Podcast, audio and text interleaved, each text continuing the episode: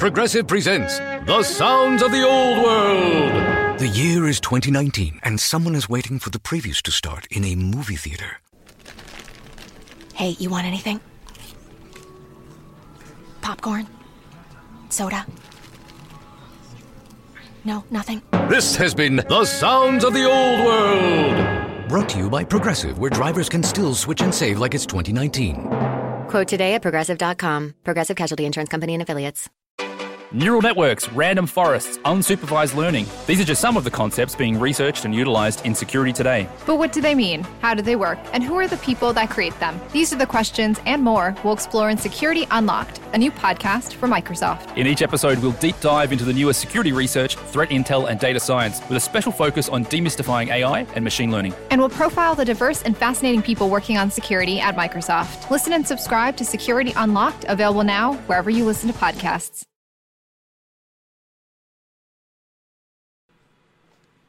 Hey, what do you want to da da da? I don't know. What do y'all think we should da da da? Well, what did we da yesterday? Hmm, yesterday. All the dolls feel like the same doll these days. I know. Like, is today Monday or Tuesday? Today is Thursday. oh no, I forgot to call my mom on her birthday. Oh no! No! These days, nothing is normal and everything is weird. But you could still save big when you switch to Progressive. That won't change. Not today or any day. Quote today at progressive.com. Progressive Casualty Insurance Company and Affiliates. London Stock Exchange Group is here to be your essential global markets infrastructure and data partner, where open isn't just a platform, but a philosophy, giving you the freedom to make your mark in the world. LSEG, open makes more possible. Durante años, se pensó que el Yeti vivía en los Himalayas. ¡Bienvenidos al Himalaya! Hoy, después de una extensiva investigación, sabemos que no es así. El Yeti está en México. Y este es su espacio.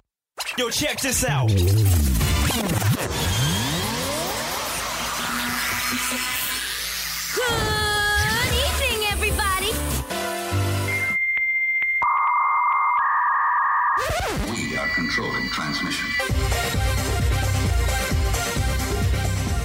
Estás escuchando la nueva temporada de La era del Yeti. Tecnología, Actualidad, arte, música, entretenimiento, sexualidad. Política. y mucho más. En este espacio, la era del Yeti.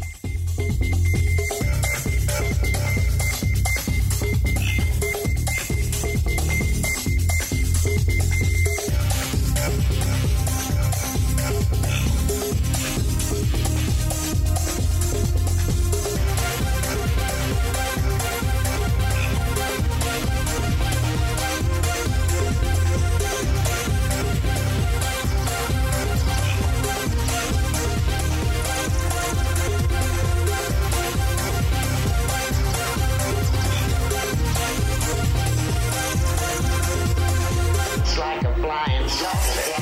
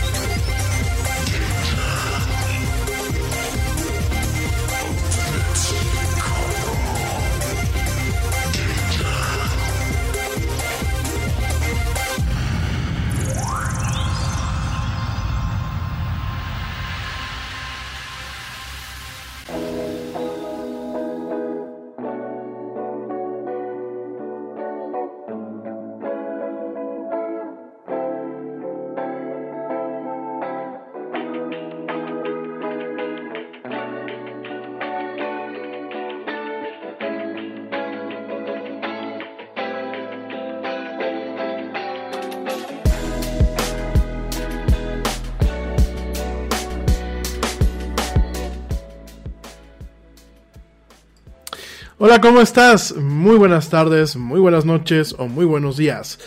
Dependiendo desde dónde y cómo me escuches, te doy la bienvenida a esto que es la era del Yeti, actualidad y mucho más. En un ratito, soy Irami Loaiza y bueno, me da un tremendo gusto que me acompañes hoy lunes 20 de octubre, perdón, lunes 19 de octubre del 2020 en esta emisión en vivo que estamos transmitiendo a través de Spreaker, de la plataforma Spreaker, y también a través de Facebook Live, de YouTube y de eh, Twitch. También, pues gracias a ti que me escuchas a través de Spotify, iHeartRadio, TuneIn, Stitcher, Castbox, Pocket Cats, eh, Deezer, Amazon, ya estamos en Amazon también para que le digan Alexa quiero escuchar la era del Yeti y por supuesto las aplicaciones de podcast de Apple y de Google. Gracias de verdad por acompañarme hoy este, en este lunes, en este lunes 19, otra vez 20, ¿no? este lunes 19 de octubre del 2020, en esta emisión donde vamos a estar platicando un poquito acerca de ciencia y tecnología con el tema de lo que es el eh, colisionador de hadrones, eh, de grandes hadrones, o bueno, para que nos vayamos a un término más sencillo, el acelerador partículas del de, eh, CERN, este acelerador que bueno, pues es una obra de ingeniería, es una de las grandes obras de ingeniería modernas que tenemos hoy como especie humana, pero también vamos a platicar sobre qué es el término correcto para denominar la emergencia sanitaria que estamos viviendo, sindemia o pandemia. Vamos a estar platicando de esto el día de hoy. Hay algunos puntos de vista acerca de un grupo de científicos que dicen que esto no es una pandemia, que esto es una sindemia. Vamos a hablar de este tema. También vamos a hablar muy brevemente acerca de Facebook contra la democracia. Será la enésima vez que platiquemos de eso en este programa. Creo que durante mucho tiempo lo hemos estado pues comentando y avisando. Realmente el tema con Facebook ha sido un problema eh, que cada día se agrava más y creo que en este 2020, en el caso de Estados Unidos, en el mismo caso de México y muy posiblemente en el 2021, veamos una situación mucho más compleja, mucho más complicada y eh, una situación que pareciera que no tiene tregua. Una parte en donde vemos a una empresa en donde pues es en muchos aspectos juez y parte, en donde en muchos aspectos pues es una plataforma que pasó de ser la comunicación entre amigos a ser una, una plataforma un poco más global, con otros intereses de negocio, y que ahora pareciera que junto con Twitter en ocasiones y con otras redes sociales, pues va más en contra de lo que es eh, la democracia que realmente apoyarla. Entonces vamos a estar platicando de esto el día de hoy. También, también vamos a estar platicando eh, acerca de eh, un par de misiones al espacio. Te lo anticipé la semana pasada. Hoy vamos a estar platicando de una misión muy interesante que se llama Bepi Colombo. Es una misión que está llevando a cabo lo que es, pues directamente la ESA, lo que es la eh, Unión, la eh, Agencia Espacial Europea y una nave de la JASA, que es la, la, estación, perdón, la Agencia Espacial Japonesa Dispenser, se llama Bepi Colombo, vamos a platicando de esta, de esta misión, y otra misión de la NASA que se llama Osiris Rex, que lo que va a hacer es recuperar varios fragmentos de eh, rocas de un asteroide y bueno, en algún momento los va a traer de regreso aquí a la, Tierra para su estudio. Vamos a estar platicando hoy de esto un poquito más en este ratito que estamos aquí en esto que es la era del Yeti. Mil gracias a toda la gente que me escucha eh, o que me está viendo, que me está aguantando en la pantalla. Mil, mil gracias, saludos a la güerita, saludos, bueno, que casi, casi ya se volvió la productora. Las stories que están ahorita apareciendo y la parte de la publicidad de estos días, bueno, pues lo ha hecho la güerita. Te mando un beso, mi amor. Eh, te adoro. También, eh, y te amo, por supuesto. También saludos a los papás del Yeti. Eh, saludos también a mi buen amigo Demetrio Aboites, espero que estés escuchando, te mando un fuerte abrazo, saludos también pues al equipo honorario de la era del Yeti, a lo que es eh, Ernesto Carbó, a lo que es George de Negra y, y, Pablo Marín, gracias. Y bueno, también te comento que en las próximas semanas pues vamos a tener eh, colaboradores que se van sumando, además de Ernesto, colaboradores que se van sumando a este proyecto que es la del Yeti, ya te iremos adelantando, ya la abuelita también nos va a hacer aquí el eh, el honor de acompañarnos a mi, mi, güerita hablando con algunos temas. Digo, ya la hemos aquí escuchado varias veces. Dicen por aquí que es la, la muchacha de la voz sexy. Totalmente de acuerdo, pero yo, es mía, ¿eh? Yo la vi primero. Y vamos a tener temas muy interesantes, vamos a, tener temas de nutrición, vamos quizás a tener también temas en el torno de, de dermatología, vamos a tener también temas en torno a lo que es la psicología, vamos también a tener pues la parte política. Le hemos estado dando la vuelta a este tema de la política en la era del Yeti, pero bueno, esto es parte de la actualidad, esto es parte de esta nueva temporada, vamos a tocarlo, por ahí también van, vienen sorpresas. Por ahí también, bueno, pues en algún momento vamos a tener colaboraciones con otros eh, influencers. Digo, yo no soy ni influencer ni youtuber, pero bueno, vamos a tener colaboraciones también por ahí que estamos planeando. Y pues no te desconectes porque eso se va a poner muy interesante. Oigan, antes de arrancarme con todo lo que tenemos en la agenda el día de hoy, te quiero platicar una cosa que, que es como una reflexión. Realmente quiero abrir este programa eh, haciendo una reflexión muy rápida. Les prometo que no me voy a echar la hora. Voy a ser muy breve. Fíjense que hoy en la mañana, eh, yo en las mañanas me despierto y después de, pues darle los buenos días a, mi, a, la güerita y de darle los buenos días también a mi familia, lo siguiente que hago es eh, leer las noticias. Creo que es parte de no solamente mi compromiso con ustedes, sino desde hace mucho tiempo pues me gusta estar informado. Entonces estaba leyendo las noticias, fíjense nada más, estaba yo leyendo las noticias, hay varias cosas que vamos a, platicar esta semana, pero una de las noticias que de verdad me quedé yo un poco, este, ¿cómo te diré? Me quedé un poco impresionado, es una noticia, esta la vi yo en el New York Times, yo tengo una suscripción en el New York Times, eh, y estaba leyendo una noticia que la verdad me dejó... Eh, me dejó muy frío, fíjense. Espérenme, déjenme, ver si fue en el New York Times. No, fíjense que no fue en el New York Times. Me parece que fue en CNN. Permítanme, permítanme, permítanme.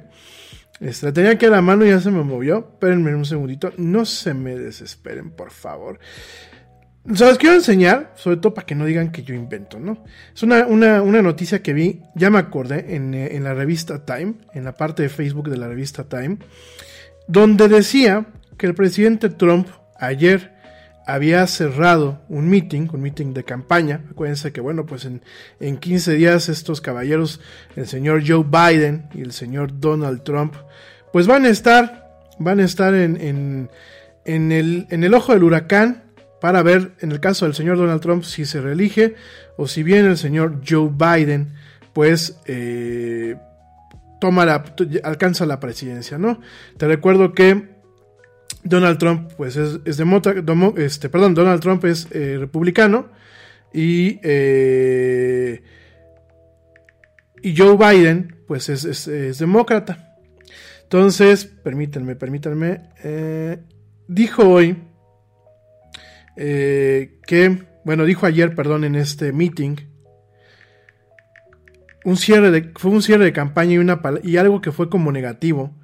La verdad es que yo me quedé, este, acá está, acá está, lo, tienen, lo están cubriendo varios, varios medios, afortunadamente. Acá está el del New York Times, fíjense nada más.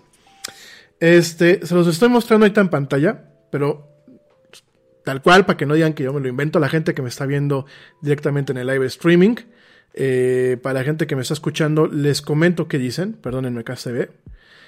Trump mocks Biden for listening to scientists. Y directamente es una nota que, que me parece muy puntual. Dice que eh, cierra el señor Trump después de, de, de estar de ahí, pues ya saben, con sus huestes, ¿no? Porque realmente los políticos hoy en día no parece que tuviesen votantes, ¿no? Parece que, y ahorita voy a tocar ese tema, parece que tuviesen huestes. Y más que nada, en vez de que el político trabaje para nosotros, pareciera que eh, nosotros trabajamos para los políticos, ¿no? La cosa es que llega un momento en que el señor Trump agarra y dice, el problema del señor Biden es que él va a escuchar a los científicos. Tal cual. Esta nota que ahorita se las estoy compartiendo en, el, en, nuestra, en nuestro chat y en nuestras redes sociales. Tal cual, lo que dice el señor Trump es directamente el señor Biden como si fuera algo negativo. Es yo no votaría por él. ¿Por qué? Porque él va a escuchar a los científicos. Y comenta que si fuera por los científicos, la eh, pandemia en los Estados Unidos hubiese sido peor llevada de lo que hasta el momento se ha llevado, ¿no? O sea, yo no sé, y esa es la reflexión que quiero hacer, me parece muy puntual que un presidente, y en este caso, pues el presidente del país más poderoso del mundo, diga semejante barbaridad, ¿no? O sea, desde de cuándo acá es un delito escuchar a los expertos y en este caso escuchar a los científicos. Y la reflexión que yo te quiero hacer antes de irme a un corte y con la que quiero abrir el programa porque vamos a tocar el tema. Y desafortunadamente o afortunadamente de aquí a las elecciones eh, de los Estados Unidos y muy seguramente el año que viene con las elecciones aquí en México vamos a estar repitiendo este tema.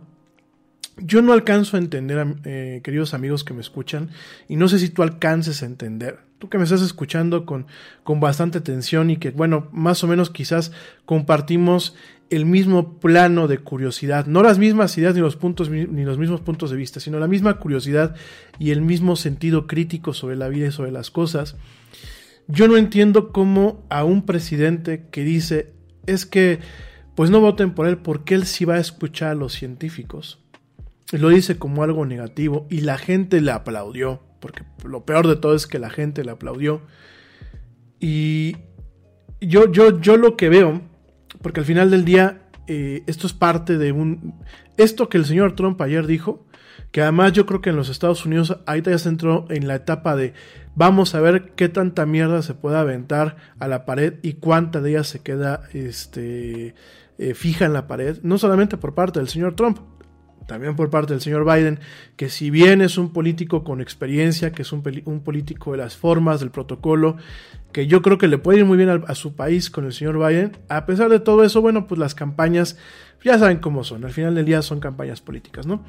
Y la reflexión con la que yo abro, con la que yo abro este programa y con lo que yo quiero dejar eh, pues en la cabeza de ustedes y que lo, lo, lo, lo barajemos, lo, lo mantengamos, lo, lo, convirtamos en un, en un tema de discusión con la familia cuando te sientas a platicar con ella, con nuestros hijos, con nuestros amigos, es durante muchos siglos me atrevo a pensar que la raza humana luchó por alcanzar progreso, libertades, eh, un cierto nivel de comunidad, eh, un cierto nivel de comodidad también, eh, una mayor expectativa de vida y sistemas sociales que dentro de todo lo injusto que puede ser un sistema permeado por el ser humano o diseñado por el ser humano,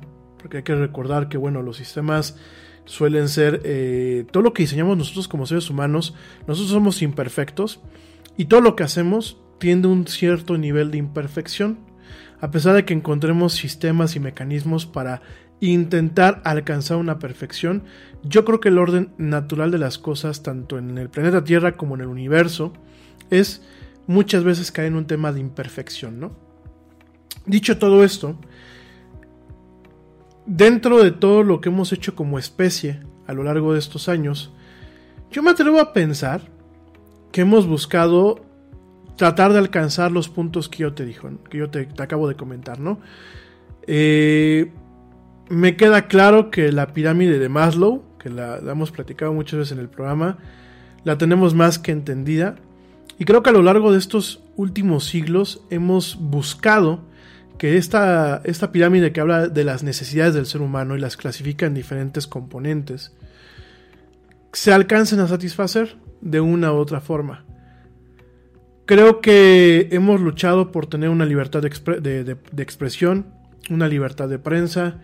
Creo que hemos luchado y se ha sacrificado mucho por un avance científico. El sacrificio no solamente ha sido a nivel económico, hay que recordar que hubo temporadas en donde los científicos eran perseguidos. Y creo que hemos tenido una vida relativamente buena, eh, grosso modo como humanidad, por lo menos estos últimos 70 años, en donde no, tenemos guerras mundiales. Sí, me queda claro que países como México pues siguen presentando la pregunta de la pobreza, Sí me queda claro que Latinoamérica sigue siendo una incógnita sobre hacia dónde se quiere llevar a la región. Sí me queda claro que Trump pues es, un, es una consecuencia, es un síntoma de algo que no está funcionando en los Estados Unidos. El 2020 creo que ha sido muy difícil y simultáneamente muy esclarecedor sobre todo lo que como raza humana no estamos haciendo bien, como especie humana no lo estamos haciendo bien. Han habido muchos avisos. Hoy en la mañana me, la güera me pasaba un, video de una persona que la entrevistaron en el 2015 o 2014 y sin ser un psíquico, sin ser nadie, eh, vaya, con una esfera de cristal, él decía, muy probablemente en el 2020 nos toque una pandemia, ¿no? 2015, eh, Bill Gates, que negativamente ha sido manejado ese comentario, Bill Gates hablaba de que había que prepararnos porque los científicos llevaban avisando durante mucho tiempo que muy probablemente nos íbamos a topar con una pandemia. Y si nosotros nos damos cuenta, mi gente, si nosotros hacemos un análisis, las señales de alerta en donde nos dijeron esto va a pasar, llevaban no una década. Llevaban, miren, yo me acuerdo, y el otro día me estaba acordando en la noche, yo en las noches a veces no duermo o duermo muy poco porque desafortunadamente mi cabeza a veces funciona como no debería de funcionar. Y en las noches me da muchas veces por pensar, dice mi papá, dice el papá del Yeti, me dice, no, las noches están hechas para dormir, el día está hecho para pensar. Desafortunadamente yo luego en las noches, pues el cerebro como plan, plan meme, ¿no? De ya tienes sueño, sí, ya te vas a dormir, sí. Oye, pues te comento acerca de esto, ¿no? Pues ya me quedo yo con los ojos así como búho, ¿no? Yo en las noches me, no me transformo en lobo, a pesar de lo que pueda parecer. No me, no me transformo en lobo. Ya soy Yeti, pero en las noches me vuelvo Yeti búho, ¿no? Entonces, este... Eh, la otra noche estaba yo acordándome. Yo de niño coleccionaba, y seguramente la gente en España y algunas personas aquí en América Latina se acordarán. De niño yo coleccionaba una, un, una, unas publicaciones científicas que se llamaban Quest. De hecho, te vendían unos fascículos eh, quincenales. Ay, gracias, amor. Me pone que quien me de, de, quien me mandó el video, que lo vamos a platicar, es del señor Boris Christoph, que en su momento, que, que, fue astrólogo. Ya el señor ya falleció. Falleció en el 17, 2017. Y él ya nos anticipaba esta pandemia. Pero déjenme voy más para atrás. Les decía de estos fascículos coleccionables que se llamaban Quest. Te los venían en el puesto de periódicos los comprabas en unos, unos sobres que venían con varias hojas. Esas hojas al principio de cada, de cada año del quest te venían una carpeta con los separadores y todo. Entonces tú comprabas tu sobrecito y en el sobrecito venía una hoja con experimentos, una hoja para armar, por ejemplo, manualidades de papel que, traían este tipo de cosas, modelos, un portaaviones, eh, un coche, varias cosas que venían en papel. Y eh, venían las hojas para hacer como una especie de enciclopedia científica cuya facilidad era que era una enciclopedia que nunca dejaba de actualizarse. Te estoy hablando de los 80s, 90s, ¿eh? para que no me levanten la ceja. Esta publicación fue de origen italiano, de hecho la hizo Planeta de Agostini. España hubo un momento en que la empezó a manejar al español y hasta donde yo me quedo con la idea me parece que fue popular en España. La gente que me escucha en España ya me lo podrá confirmar. Y en México, pues no sé si fue popular, pero yo, yo era la época en la que compraba la muy interesante, compraba la revista Chispa, que era una publicación del CONACIT y del Politécnico y de la UNAM, una publicación para niños. Fue algo que también se nos acabó. Y eh, compraba esta, esta publicación y me acuerdo, desafortunadamente yo me deshice de estas carpetas, en algún momento voy a buscar en alguna hemeroteca electrónica, pero me acuerdo muy bien que hablaban sobre las superbacterias y sobre los bichos y sobre una posible pandemia. Y hacían el, el, el análogo a la gripe española de principios del siglo pasado, ¿no? Entonces, este, fíjense nada más, ¿no? Yo creo que ya traíamos este tema, creo que no hace falta ser adivino, y a lo que voy con todo esto, porque ya me voy a ir a un corte, es durante muchos años hemos luchado arduamente para de alguna forma alcanzar el nivel de civilidad en el que estamos viviendo ahorita, ¿no? Y ahorita estamos haciendo todo lo posible y hasta lo imposible en algunos contextos para que el camino hacia una humanidad con libertades, con comodidades, con desarrollo científico, con desarrollo tecnológico, con desarrollo médico. Estamos caminando un camino muy peligroso, muy sinuoso y muy lamentable, en donde todo esto que te acabo de comentar, estamos ahora luchando en contra de ello. Yo a veces me siento como que estamos regresando a un oscurantismo eh, contemporáneo, ¿no? Eh, bueno, no, estamos provocando un oscurantismo contemporáneo, no, no regresar, estamos provocando un, un oscurantismo contemporáneo, ¿no? Y la reflexión que yo te digo, antes de irme a un corte y de empezar con la agenda, es, tenemos que encontrar la forma de revertir esta tendencia. Fíjense, la pandemia nos ha cambiado la vida. Eh, ha sido un año muy difícil en todos los sentidos. Es un año que sigue pareciendo que va a ser extremadamente difícil. El año que viene no se ve más fácil. Y no estamos buscando realmente darle un giro de timón a las cosas, ¿no?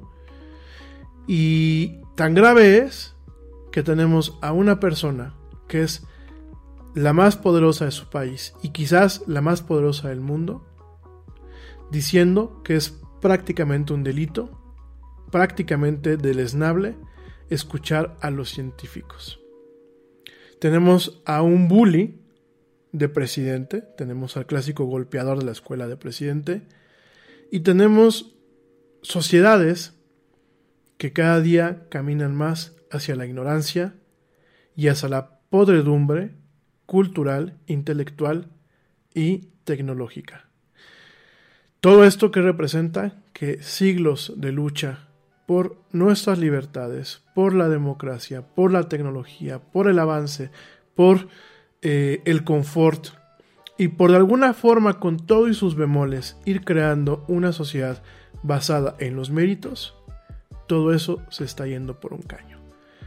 Mi reflexión es, eso es un diagnóstico, mi reflexión es, pongámonos las pilas y aunque tú no manejes temas de índole científica, aunque tú no seas un doctor, aunque a lo mejor a ti no te interese muchas veces todo lo que platicamos en este programa, no busques coartar, no busques eh, subdesarrollar con otras personas, no te burles de las personas que les gusta este tipo de cuestiones y sobre todo el día que tengas hijos, inténtales promover el gusto por estas cosas. Y a tu forma defiende poco a poco todo lo que mucho trabajo nos ha costado, muchos años nos han costado, muchas generaciones nos están costando y prácticamente en una década le estamos dando al traste a todo esto. Pero bueno, ya regresando ahorita del corte vamos a seguir platicando de estos temas. Te recuerdo nuestras redes sociales, en Facebook me encuentras como la era del Yeti, en Twitter me encuentras como arroba el Yeti oficial y en Instagram me encuentras como arroba la era del Yeti. No me tardo nada, ya vuelvo, sigue escuchando esto que es la era del Yeti. No me tardo nada de nada.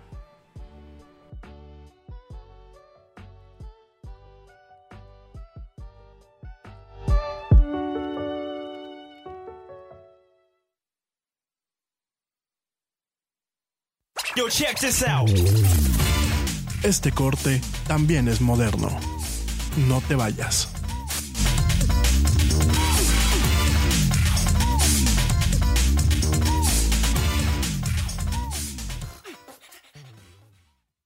The best in internet and entertainment is here, and it's all powered by Xfinity for one unbelievable value. Introducing breakthrough Wi Fi speed, now faster than a gig. That's enough to handle every device in the house and then some. And with X1, you get access to live TV and top streaming apps. Upgrade today with Xfinity. Check out our internet and TV offers. And now through March 15th, ask how to get a free upgrade to gig speed for a year. Now 20% faster. Go online, call 1 800 Xfinity, or visit a store today. Restrictions apply. Actual speeds vary and not guaranteed. Gig offer limited to standard plus more with two year agreement and compatible X5 gateway. Neural networks, random forests, unsupervised learning. These are just some of the concepts being researched and utilized in security today. But what do they mean? How do they work? And who are the people that create them? These are the questions and more we'll explore in Security Unlocked, a new podcast from Microsoft. In each episode, we'll deep dive into the newest security research, threat intel, and data science with a special focus on demystifying AI and machine learning. And we'll profile the diverse and fascinating people working on security at Microsoft. Listen and subscribe to Security Unlocked, available now wherever you listen to podcasts.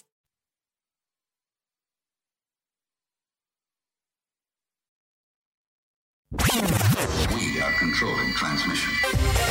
Ya estamos de vuelta en la era del Yeti.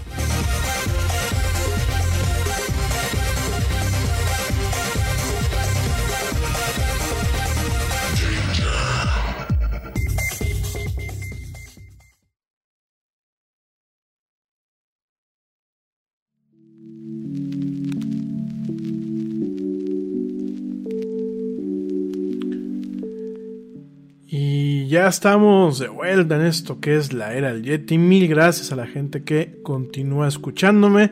Eh, ya les voy a mandar saludos, aunque no tengo lista el día de hoy. Veo que mucha gente me está mandando aquí saludos. Yo la verdad se los agradezco muchísimo.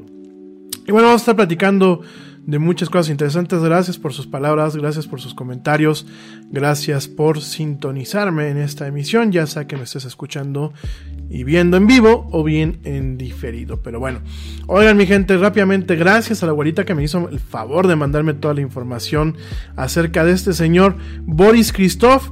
Fíjense que eh, Boris Christoph comenta que preparaba eh, su libro Ojo al 2020, donde hablaba de una gran crisis financiera y una pandemia, ¿no? Eh, eh, ¿quién, ¿Quién dijo que esto pasaría? Bueno, es el astrólogo, no astrónomo, astrólogo Boris Christoph, falleció en enero del 2017, pero en enero del 2016 anunció que estaba escribiendo su libro Ojo con el 2020, ¿no? Eh, en una entrevista con Gerardo Tagliaferro en el, en el portal eh, Montevideo, detalló que el 2020 traerá consigo una gran crisis encabezada por una pandemia y seguida por una crisis económica. Eh, aquí te voy a comentar un, poco un, pequeño fragmento de este tema, igual te voy a compartir la entrevista en video, donde dice, ¿de dónde deduce que habrá una gran crisis en 2020? Saca unos papeles, esta es la gráfica de Henry Gouchon, un astrólogo francés, cuando los planetas eh, pesados están muy unidos, cosa que pasa cada vez cada siglo, la peor pandemia anterior al SIDA fue en 1347, que mató una tercera parte de Europa, la peste negra. La primera página de mi libro, La Gran Catástrofe de 1983, en la primera página no cualquiera digo, lo que tengo por seguro es una epidemia tan grande como la de 1347. Cuando escribió ese libro? En 1979, cuatro años antes, tuvo mucho éxito. Bueno, no termino de responder qué pasa en 2020, por qué. Exhibe otros papeles con gráficas que pues, solamente son válidos para los astrólogos. Tenemos estas caídas, Primera Guerra Mundial, Segunda Guerra Mundial, guerras de descolonización en África y después esta catástrofe de 1983. El sistema de Guchón dice que los planetas pesados, Júpiter, Saturno, Urano, Neptuno y Plutón son los que pueden decir algo porque Júpiter es el ejemplo de una vuelta al zodiaco cada 11 años y es el más rápido. Por eso son los indicados de los grandes problemas y eh, cuando están juntos o mejor dicho alineados hay un caos. Bueno, pensé que era este, un astrónomo, perdónenme que no había puesto aquí el video para la gente que me está viendo en el live streaming. Pensé que no era un astrónomo. Miren, eh, la astrología que tiene. Eh, yo creo que más allá de la parte mística, yo tengo que reconocerles algo a los, astrólogos, a los astrólogos que realmente son buenos. ¿eh? Yo tengo que reconocerles algo. Que curiosamente utilizan mucho ciertos métodos probabilísticos y estadísticos. Fíjense nada más. Yo no creo que como tal, por cómo se ubican los planetas y por todo eso, nos vaya o nos deje de ir bien, o nos vaya mal, o nos deje de ir mal. No creo que como tal, eh, el cómo salir en los planetas dicte que haya un, tema de una pandemia. Pero yo me atrevo a pensar que muchas veces estas personas lo que ven son ciclos, lo que ven son patrones, y lo que ven es la forma, quizás muchas veces de justificar algo esotérico, pero al final del día es, queden marcados más que nada como un análisis estadístico o como un análisis de, pues, pura opinión, ¿no? Yo creo que, eh, yo creo que mucha gente, y, y, yo me incluyo sin ser científico, ¿no? yo creo que mucha gente en nuestro momento, me atrevo a pensar que veíamos en algún momento de nuestro futuro una parte difícil para la raza humana en general, ¿no? Me atrevo a pensar que el hecho de que el ser humano tenga la capacidad de, hacer películas de catástrofes como zombies, eh, terremotos, inundaciones, de todo un poco, me atrevo a pensar que el ser humano entiende que muchos de estos procesos, mientras nosotros nos mantenemos en este estado de incivilización, porque realmente la especie humana, eh, yo me atrevo a pensar, amigos míos, que no somos totalmente civilizados. Creo que nos hace falta muchísimo. Creo que eh, somos una raza muy joven, somos una especie muy joven. Creo que no hemos logrado aprender de nuestros errores y creo que en estos últimos 30 años nos hemos vuelto soberbios. ¿Por qué? Porque pasamos de una computadora grande a traer una computadora pequeña como lo es un teléfono móvil. Pasamos de el telegrama y de las cartas, pasamos a lo instantáneo. Eh, en el término de comunicaciones quizás hemos avanzado muchísimo. En el término quizás de transportes también hemos avanzado muchísimo. La ingeniería y la ciencia, como vamos a platicar en unos minutos, ha avanzado muchísimo. Pero eso nos ha hecho soberbios. Eso nos ha hecho, en algunas esferas, en algunos casos, dar las cosas por sentado. Creo que hemos trivializado muchas cosas.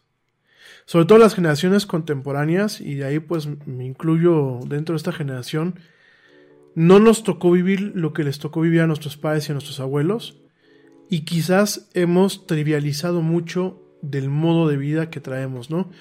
Eh, la gente que nació en, el 2000, los millennials, eh, me queda también claro que a lo mejor no les tocó ni siquiera mucho el proceso que se vivió en los 80s y en los 90s con estos cambios, como se cae la Unión Europea, la, perdón, la, eh, Unión Soviética, viene el tema de la caída del muro de Berlín, vienen las guerras del Golfo Pérsico, creo que mm, eh, la gente que nació en el año 2000 o que nació en el 99 no les tocó vivir la serie de situaciones ni esta transformación que está viendo que a nosotros así nos tocó vivir y no es una crítica sobre la brecha generacional. Creo que es un tema en donde realmente el ser humano no ha buscado la forma de dejarle asentadas las bases históricas a las generaciones que vienen. Ustedes me van a decir si para eso están los libros de historia y para eso están las clases de historia. Creo que no son las formas. Creo que hace falta mecanismos más oportunos y precisos para dejar muy asentado esto, porque estamos dándonos cuenta que no estamos aprendiendo de nuestros errores, que no estamos aprendiendo de la historia, que no estamos aprendiendo de muchas cosas. Entonces, eh, lo que estamos viendo ahorita y lo que me preocupa es Definitivamente no estamos preparados socialmente hablando para la pandemia que estamos viviendo, para la emergencia económica y emergencia sanitaria. Seguimos viendo gente que dice no pasa nada, seguimos viendo gente que hace fiestas, seguimos viendo gente que en plena pandemia se expone y expone a las demás personas.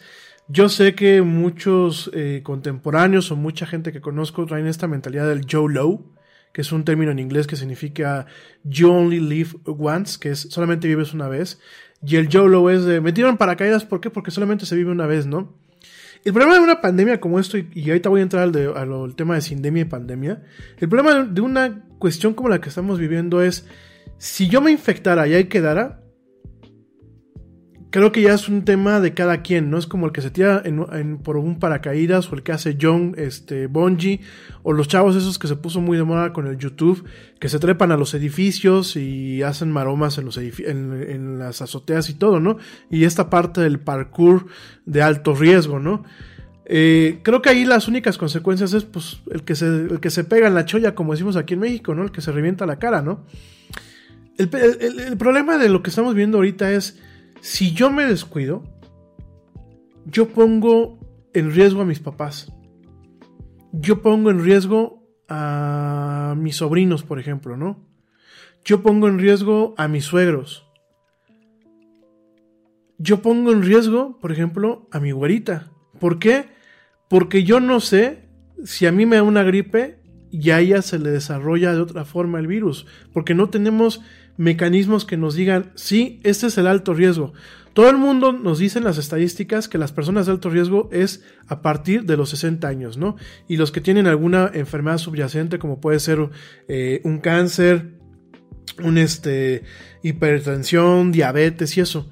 Pero hemos visto casos muy lamentables y muy dramáticos en donde gente de 18, 19, 20 años, sana sanota, gente fitness, gente que ni diabetes ni nada, fallecen por un tema del COVID.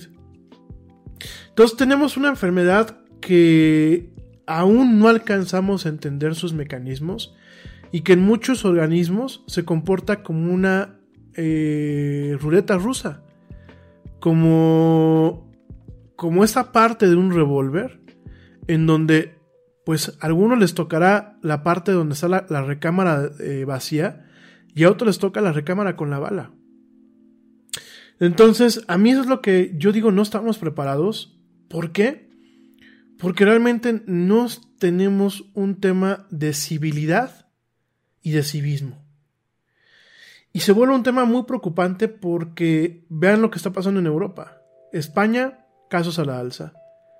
Francia, toque de queda. Alemania, casos al alza. Estados Unidos, ni se diga. Estados Unidos que siempre nos pintaban las películas, que ellos eran los héroes y que ellos encontraban la cura para los zombies, encontraban la cura para, para los meteoritos, perdón, eh, la solución para los meteoritos, eh, el pueblo norteamericano que siempre era muy heroico, ahora nos están resultando que son uno de los peores pueblos en el sentido de la falta de capacidad, la falta de civilidad la falta de civismo y la falta de congruencia para estar preparados para un evento como el que estamos viviendo. Y que realmente todas esas películas de terror, donde uno está sentado viendo y, le dices al protagonista, no, güey, no salgas, están los zombies afuera, no salgas, y terminan saliendo, eso, queridos amigos, es lo que nos está pasando ahorita. No estamos preparados. Sí, ya sé que dije una tontería la cura para los meteoritos. Este, la solución para los meteoritos, perdónenme. Y de verdad, mi gente, estamos en una situación muy, muy, muy eh, esclarecedora que realmente nos tiene que enseñar un poco de humildad y realmente ponernos en nuestro lugar y ver dónde estamos pisando y hacia dónde queremos caminar, ¿no? Sobre este tema, déjame te cuento. Eh, rápidamente este tema de sindemia o pandemia, ¿no? Eh, al correr los meses, te platico, pues las medidas para evitar la propagación del COVID-19 se han ido endureciendo o flexibilizando en distintas partes del mundo según el aumento o la disminución de los casos. Esto, pues ya lo sabemos, ¿no? Eh, muchos países como en Europa, pues por ejemplo Francia, mismo España ahorita, la comunidad autónoma de Madrid, saludos a toda la gente que me escucha por allá, eh, mientras que estos países están volviendo a restringir actividades sociales, ya no te digo Estados Unidos, y ordenando cuarentenas después de registrar un número récord de casos, Nueva Zelanda, por ejemplo, pasó a su nivel de alerta mucho más bajo, ¿no? Eh, sin embargo, a pesar de todo esto, hay algunos científicos que piensan que esta estrategia para lidiar con el coronavirus es demasiado limitada para detener su avance. Y comentan que en el caso, por ejemplo, de Richard Horton, el editor jefe de la revista The Lancet, comenta que todas nuestras intervenciones se han centrado en cortar las vías de transmisión viral para controlar la propagación del patógeno.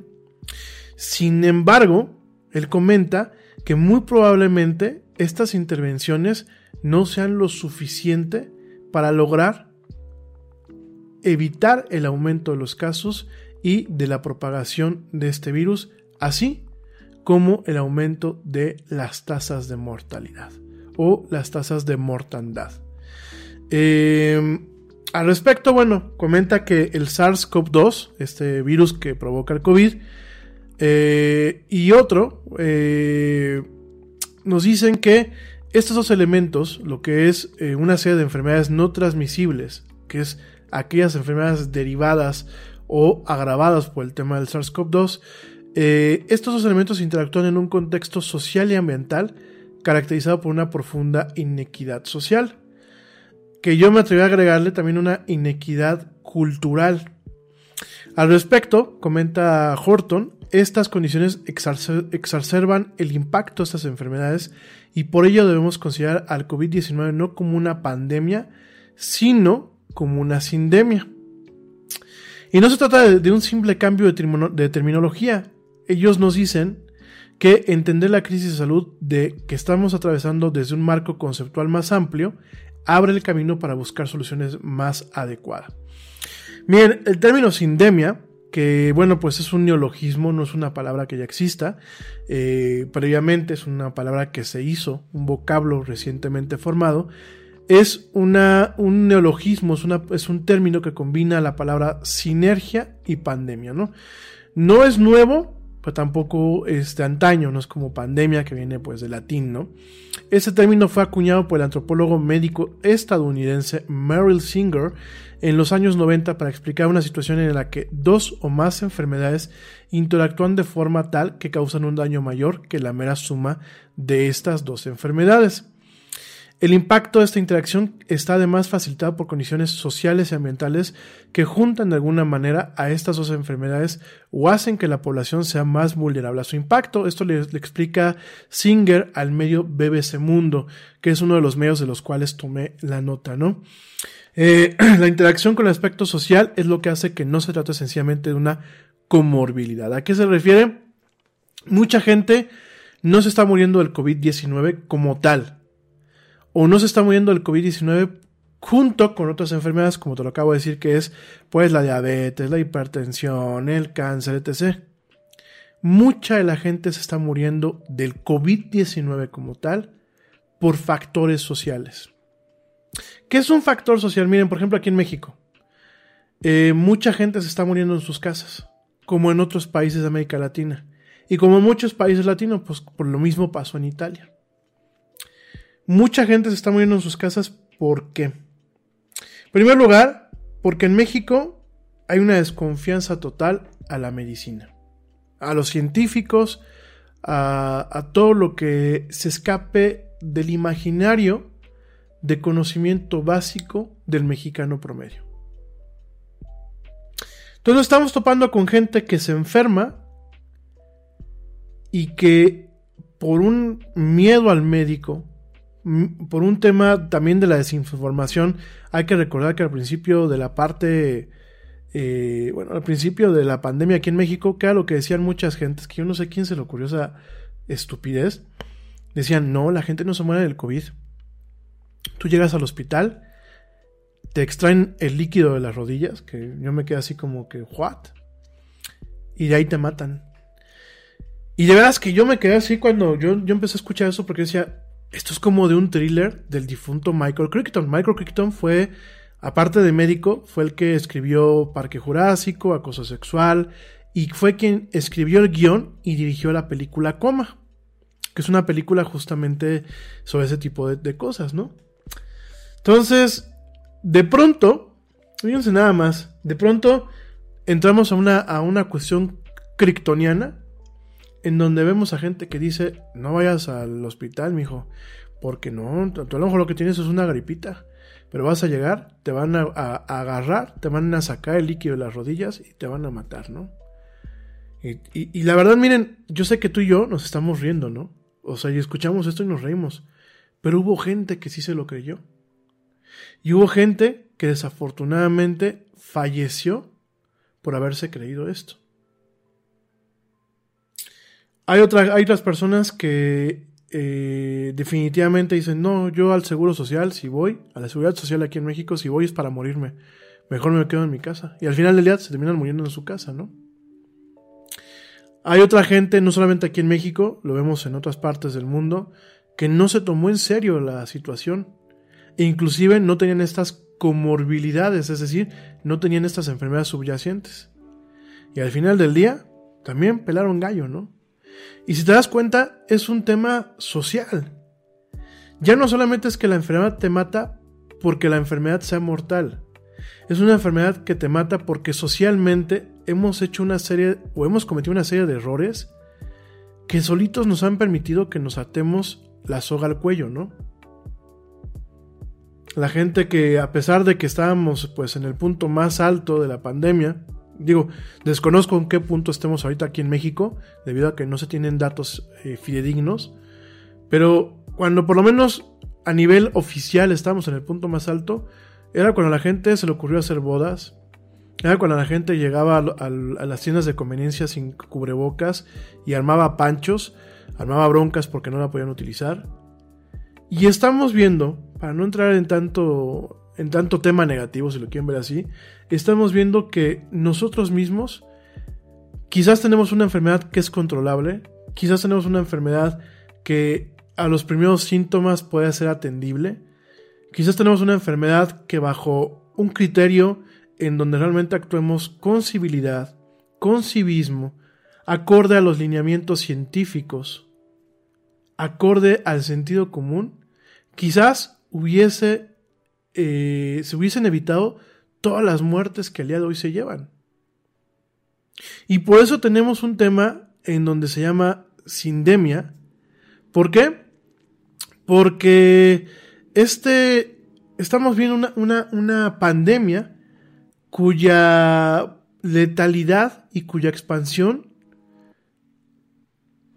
cuyo impacto que ha estado teniendo, depende muchísimo no solamente de la dinámica de la enfermedad en sí misma, sino de la sinergia que nosotros como sociedad le hemos aportado. Cuando había que cerrar en algunos países fronteras, no se cerraron. Cuando había que promover el, uso del, del, cubrebocas, no se promovió. Lo estamos viendo en Estados Unidos, lo estamos viendo en Brasil, lo estamos viendo en México. Y miren, fíjense nada más, esta combinación de una sociedad que, si hacemos un análisis frío, somos una sociedad de las más ignorantes en general. Yo hablo de un término especie humana en un plano del tiempo, no me estoy yendo a nacionalidades. Es una de las sociedades más ignorantes. Es una de las sociedades más incívicas y, con menos civismo posible, o sea, definitivamente. Y estamos viviendo una época, yo se los dije, como si fuera un nuevo oscurantismo, ¿no? ¿Qué pasaba en el oscurantismo? Pues este tipo de cosas, la peste, por ejemplo. ¿Qué está pasando ahorita? El COVID, ¿no? Y este término, este concepto surgió cuando el científico y sus colegas en la década de los noventas eh, investigaban el uso de drogas en comunidades de bajos ingresos en los Estados Unidos. Y descubrieron que muchos de quienes se inyectaban drogas sufrían una cantidad de otras enfermedades como la tuberculosis, eh, enfermedades venéreas, eh, obviamente SIDA, ciertos cánceres, y los investigadores se empezaron a preguntar cómo estas coexistían en el cuerpo y concluyeron que en algunos casos la combinación amplificaba el daño. En el caso del COVID-19 comenta este señor, eh, el señor Horton, el doctor Horton de la, revista The Lancet, eh, comentan que el COVID-19 vemos cómo interactúa con una variedad de condiciones preexistentes como lo puede ser la diabetes, el cáncer, los problemas cardíacos y muchos otros factores. Y vemos un índice desproporcionado de resultados adversos en comunidades empobrecidas, de bajos ingresos y minorías éticas, ¿no? Eso lo étnicas, perdón, lo comenta Singer. Enfermedades como la diabetes o la obesidad, que son factores de riesgo para el COVID-19, son más comunes en individuos de bajos recursos, añade en conversación con el medio BBC Mundo Tiff Annie Kinney, investigadora de la Universidad Laval en Canadá, y quien trabaja en el Ártico con poblaciones afectadas por la inseguridad alimentaria, el cambio climático y condiciones de vivienda que dificultan cumplir con las recomendaciones sanitarias como lavarse las manos o mantener la distancia social. Y comenta, pero no es este el caso de la mayoría de las enfermedades, no tienen la mayoría de las veces un impacto mayor en los grupos con menos acceso a salud, alimentos, educación e higiene, no se potencian casi siempre cuando se combinan con otra o con otra condición médica de base, Entonces, ellos comentan que, bueno, de acuerdo a investigaciones, en cuanto a la interacción biológica, no necesariamente siempre es así. O sea, realmente eh, nos damos cuenta, nos damos cuenta eh, que, bueno, realmente eh, hay un bichito acá, una palomita, dispénsenme ustedes, ahorita la...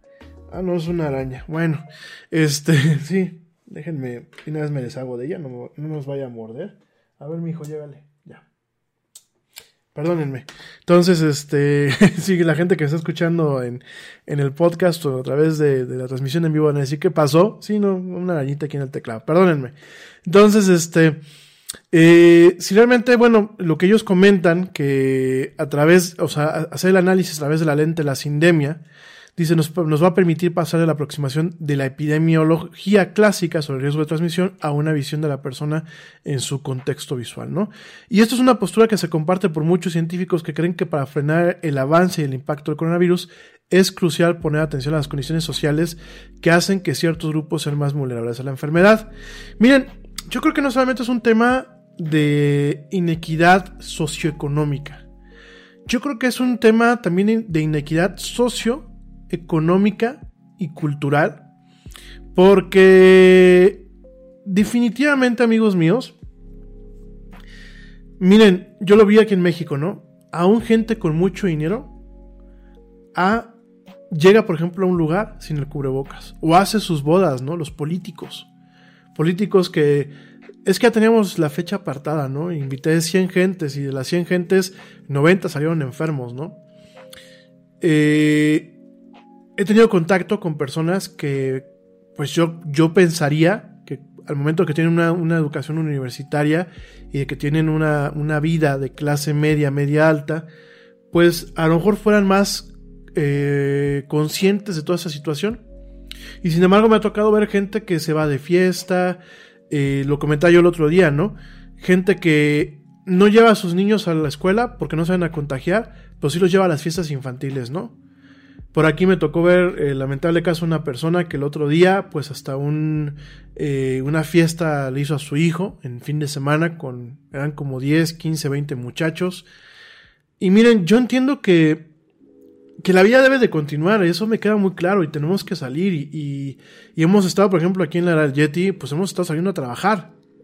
Por más que muchas de las cosas caen en el home office, pues a veces tienes que salir a visitar clientes, ¿no? Pero desafortunadamente creo que con todo esto hay mucha gente que, que le ha valido un, un, pepino y que realmente el que se restablezcan funcionamientos de negocios no significa que se restablezca la vida social. Y no significa que el, el riesgo esté ahí. Y que es un riesgo que a lo mejor a ti no te pega, pero a lo mejor a tu hermana sí le pega, a lo mejor a tu sobrino sí le pega, a lo mejor a tu papá sí le pega. Y se vuelve un tema en donde al día de hoy no se ha podido controlar esta sindemia. Y me parece que el término es muy acertado. Si ustedes yo, ya lo platicamos aquí en, en tema personal, yo creo que definitivamente sí, el término es muy adecuado porque tenemos una conjunción de factores que han amplificado el daño de la enfermedad. Me queda muy claro lo que dicen estos, estos científicos. Me queda muy claro en donde dice que, bueno, se tiene que abordar los factores estructurales que hacen que los pobres les resulte más difícil acceder a la salud o a una dieta adecuada. Me queda muy claro. Pero me queda también muy claro que realmente tenemos que plantearnos el papel de la educación en las sociedades modernas. Me queda muy claro que realmente tenemos que pensar qué estamos haciendo bien en términos de educación y qué estamos haciendo mal. Y de alguna forma, quizás yo te invitaría a que pensemos cómo generar un marco estructural en donde todos los niveles socioeconómicos tengan un nivel de educación adecuada, que nos permita de alguna forma ir regulando el comportamiento de una sociedad. Porque de nada sirve que, como decimos aquí en México, ¿no? De nada nos sirve que el más jodido no tenga tampoco estudios o no tenga el acceso a estudios Si a lo mejor el más rico tampoco tiene acceso a estudios de calidad, a educación de calidad. ¿Y por qué no? Uno podría pensar que las escuelas privadas en México, y hablo exclusivamente de México en este caso, podrían ser muchas buenas. Yo creo que ha habido una erosión de los sistemas educativos, tanto público como privado, en estos últimos 20 años. No solamente porque realmente eh, se, ha, se ha comprobado que los métodos educativos no están preparados para el vertiginoso cambio que estamos viviendo hoy en día, ni que estuvieron preparados para adaptarse al vertiginoso cambio que hemos experimentado en estos 20 años. Sino que también nos encontramos con generaciones de padres que son menos preparados para ser padres. Me vas a decir, oye Rami, a nadie nos preparan para ser padres. Me queda muy claro que, que me lo vas a decir, pero creo que muchos padres tenían cierta preparación de saber cómo educar a sus hijos lo más acercado a una serie de criterios posible. Hoy en día, ¿qué pasa? Hoy en día te reprueban a un muchacho en la escuela y muchas, en vez de que el papá regaña al muchacho, regaña al profesor. Y sobre todo más en las escuelas privadas. Y hemos ido generando un deterioro en la cuestión educativa, que ya cuando esté la guarita por aquí lo vamos a platicar con ella, porque ella es la especialista en este tema. ¿Qué pasa? Que hemos ido haciendo que los maestros, si ya de por sí en muchas partes del mundo, y sobre todo en América Latina y en México, contamos con profesores que no están preparados, que no se actualizan, que no tienen ni las herramientas ni buscan generarlas. Estamos generando maestros débiles. Además de todo esto que son débiles en el tema, en el tema docente y en el tema educativo, estamos generando maestros débiles en el tema de autoridad. Porque ¿qué nos pasa?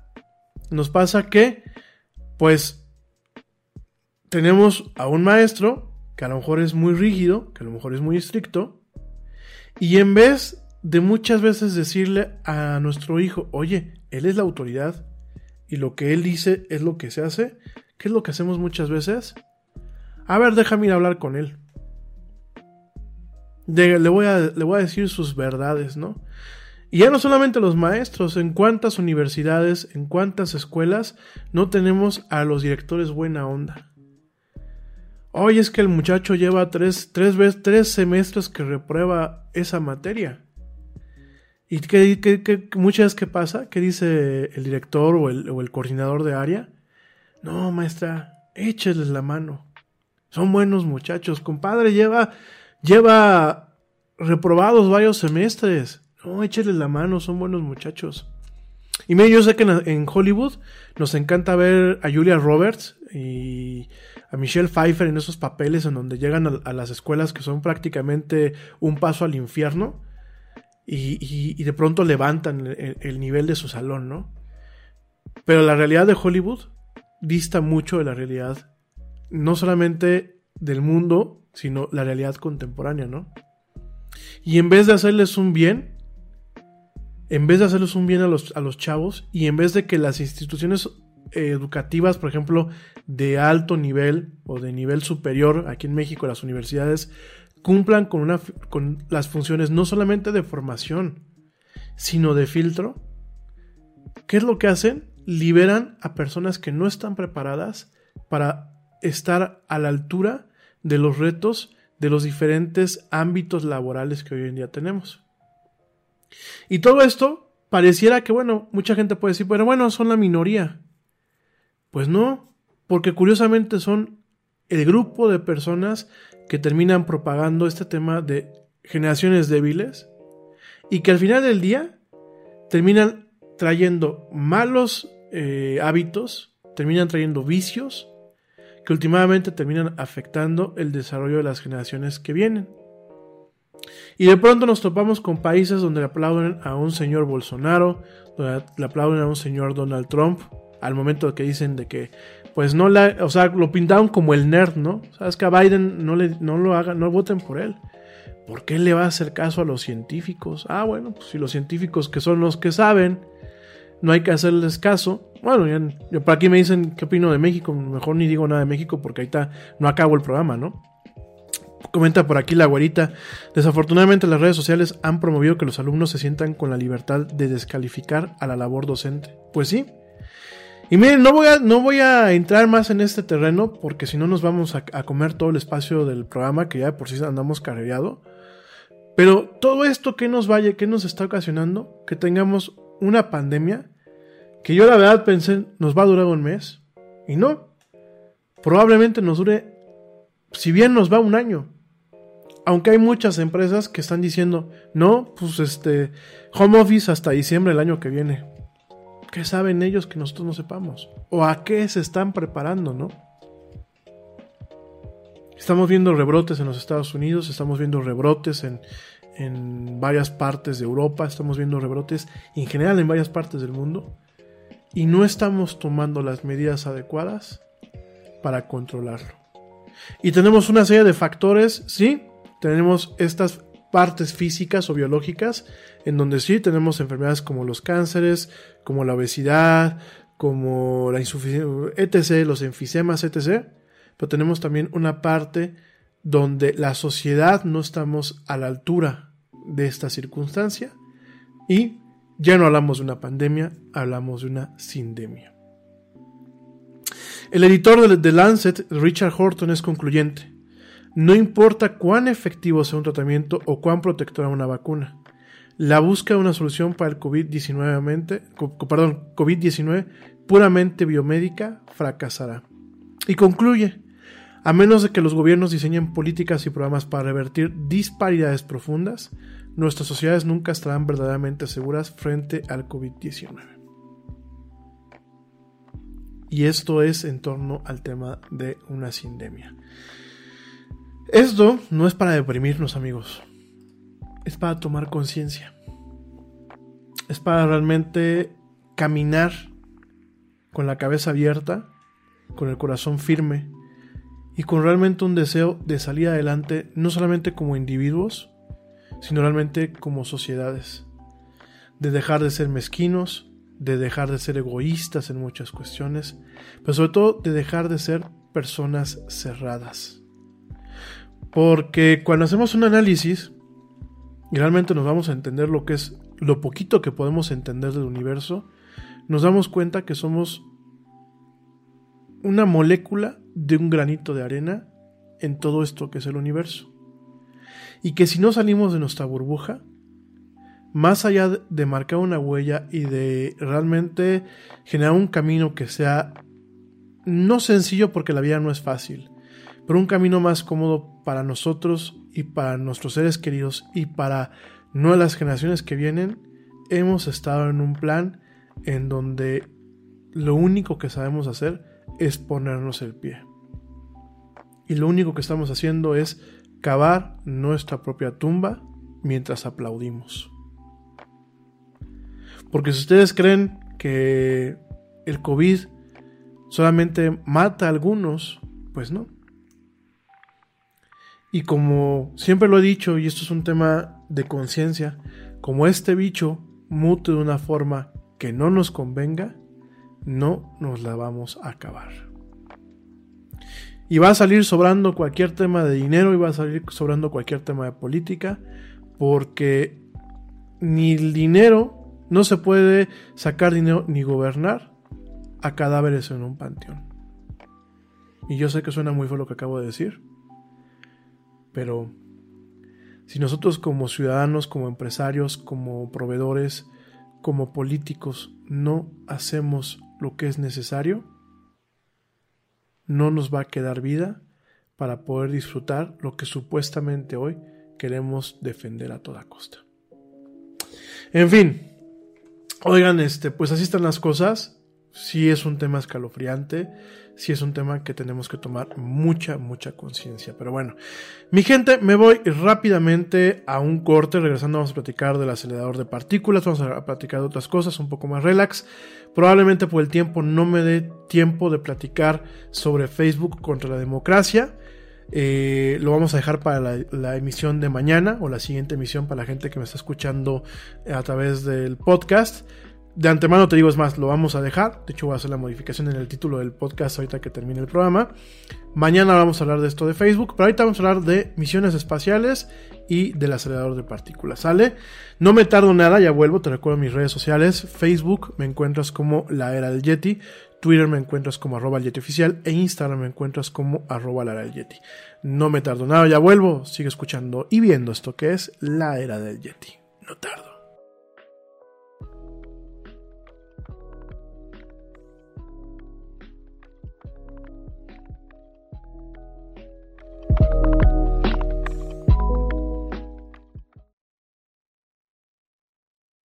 Yo, check this out. Este corte también es moderno. No te vayas.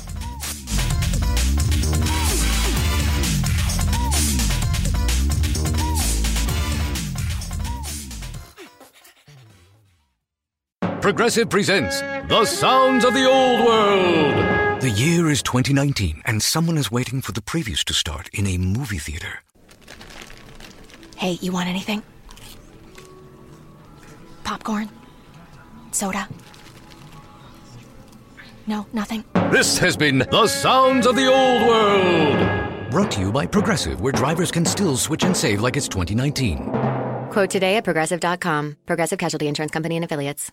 Hot flashes, irritability, intimate dryness, even unsatisfying sex. Hi, I'm Dr. Alyssa Dweck, a board certified OBGYN who has spent over 20 years helping women just like you safely find relief from these very natural symptoms without having to resort to hormones. To help my patients feel their best, I recommend products from Bonafide Health. Bonafide is a women's health company dedicated to providing women with non hormonal and clinically validated products that work. Bonafide provides safe and effective solutions to manage a range of menopausal, sexual health, and PMS related symptoms. That's why I recommend Bonafide products to my patients every day. In fact, I am also a Bonafide medical advisor. What I like most is that Bonafide products provide women real relief without compromise. Ladies, don't waste another minute feeling less than your best. Go to hellobonafide.com and use code radio39 to save 20%. That's hellobonafide.com and code radio39. These statements have not been evaluated by the FDA. These products are not intended to diagnose, treat, cure, or prevent any disease. Offer valid on subscription only.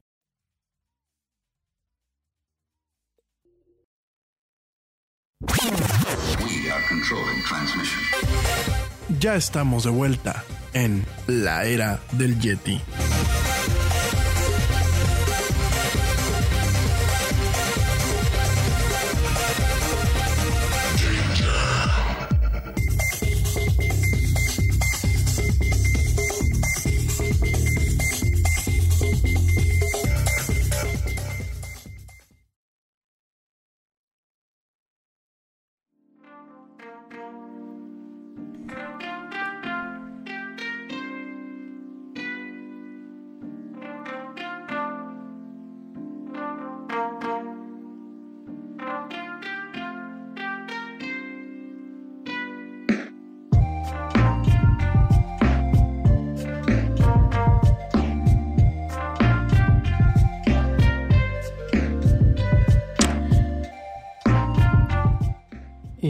Estamos de vuelta en esto que es la era del Yeti.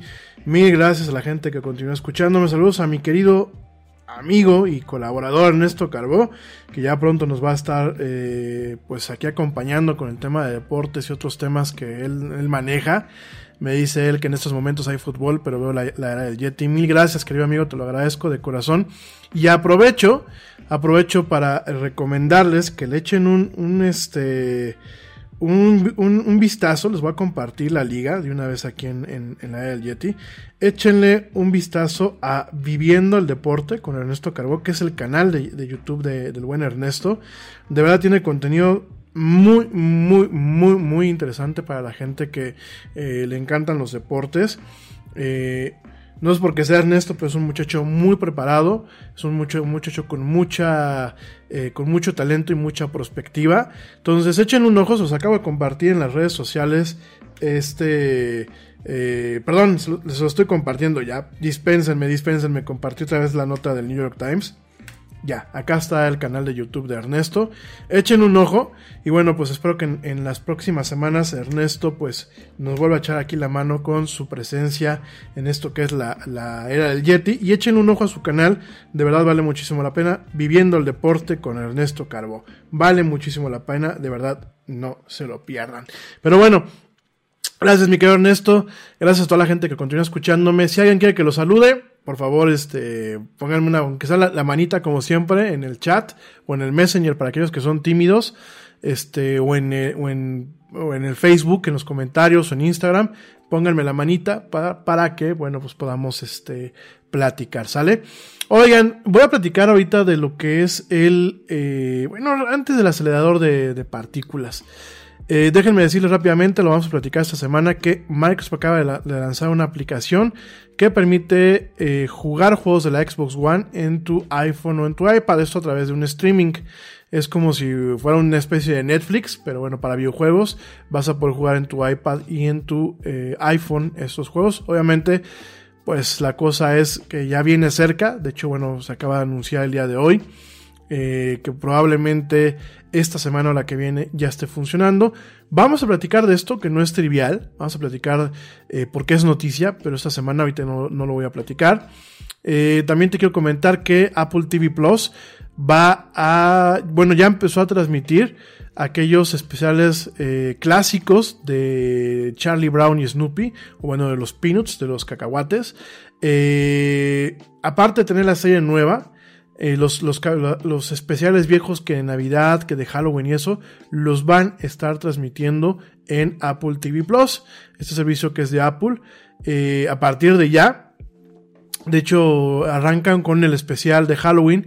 It's the Great Pumping Charlie Brown, o es la gran calabaza Charlie Brown, que, eh, bueno, pues va a estar disponible gratis desde octubre 30 hasta el 1 de noviembre, ¿no? Después, una, un día de acción de gracias con Charlie Brown va a estar disponible el 18 de noviembre eh, hasta el 25 de noviembre de forma gratuita. Y eh, una Navidad de Charlie Brown va a estar disponible el 4 de diciembre eh, y vas, lo vas a poder gratis perdón, lo vas a poder ver gratis desde el 11 de diciembre hasta el 13 de diciembre, ¿no? Eh, asimismo, bueno, una nueva temporada de el exclusivo de Snoopy en el espacio de Apple TV Plus y nuevos especiales que, ce que celebran el Día de las Madres, el Día de la Tierra, eh, la víspera de Año Nuevo y el regreso a clases han sido anunciados el día de hoy, ¿no?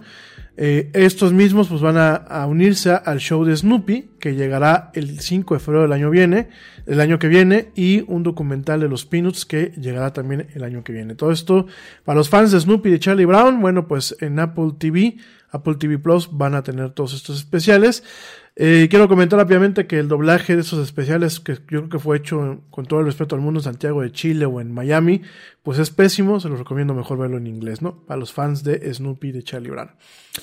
Eh, te comento como preámbulo para el tema de mañana de Facebook, que Facebook dice que eh, eliminó 120 mil posts para eh, que, bueno, que intentaban obstruir la votación, ¿no?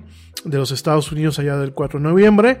Eh, mañana lo vamos a estar platicando, pero bueno, habían grupos que de alguna forma estaban buscando desinformar a eh, latinos, a gente de color allá en los Estados Unidos para que no votaran el próximo 4 de noviembre, ¿no? Vamos a estar platicando de esto, vamos a estar platicando de otras cosas en general esta semana. Y bueno, conforme nos acerquemos a las elecciones vamos a tocar esos temas también, ¿no? Yo sé que son un poco molestos, pero bueno, vamos a ser muy breves. Pero sí, dejar, eh, pues de alguna forma, eh, puesto, dejar visto, pues lo peligroso que están siendo las redes sociales en torno a la democracia. Lo vamos a estar platicando mañana y lo vamos a estar platicando. Y rápido, una nota más, muy, muy, este, ya más light, un tema un poco más light. Te comento que la canción de Rumors de Fleetwood Mac, eh, pues hoy, bueno, más bien el disco Rumors, de la cual se, se decanta el sencillo Dreams, que quiero hacer un paréntesis, yo esta canción de Dreams la conocí por The Course, este grupo irlandés de los años 90, que tenía una canción que se llamaba I, I never, I Never Really Loved You Anyway, que yo creo que fue muy popular aquí en los 90 en, en México y en otros países. The Course en su primer, en su primer álbum, perdón, que se llamaba Talk, Talk on Corners, habla, habla en las esquinas. Tenían esta canción que bueno, pues es una rendición, un cover de eh, la canción de Fleetwood Mac de 1978 que se llama Dreams. Y de pronto, a nivel digital, este álbum de Rumors se volvió pues parte del top 10 esta semana, un álbum de 1978, de pronto hoy cobra relevancia. ¿Y tú por qué crees que cobró relevancia esta canción de Dreams? ¿No te lo sabes? Bueno, esto encontró relevancia por un video viral de un señor que se llama Nathan Apodaca. ¿Cómo lo digo, amigos?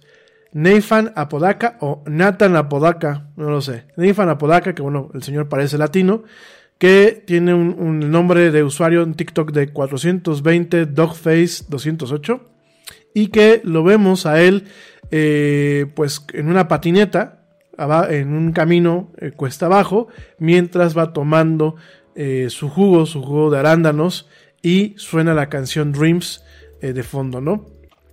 Este video ha sido reproducido más de 60 millones de veces.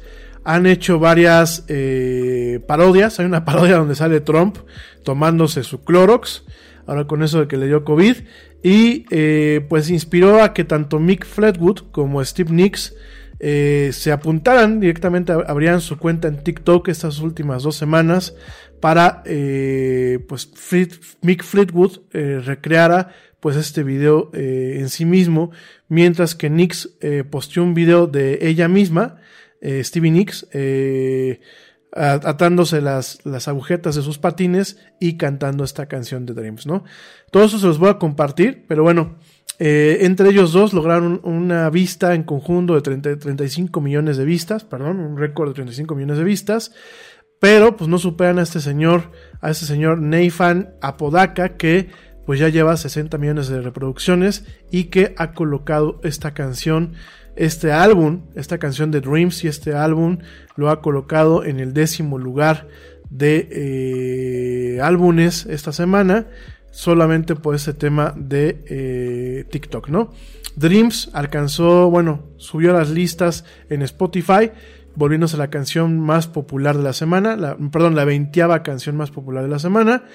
Y eh, de acuerdo a Billboard, pues ha contado más de 30.6 millones de eh, streaming y de descarga de este álbum completo eh, en la semana que termina el 15 de octubre, ¿no?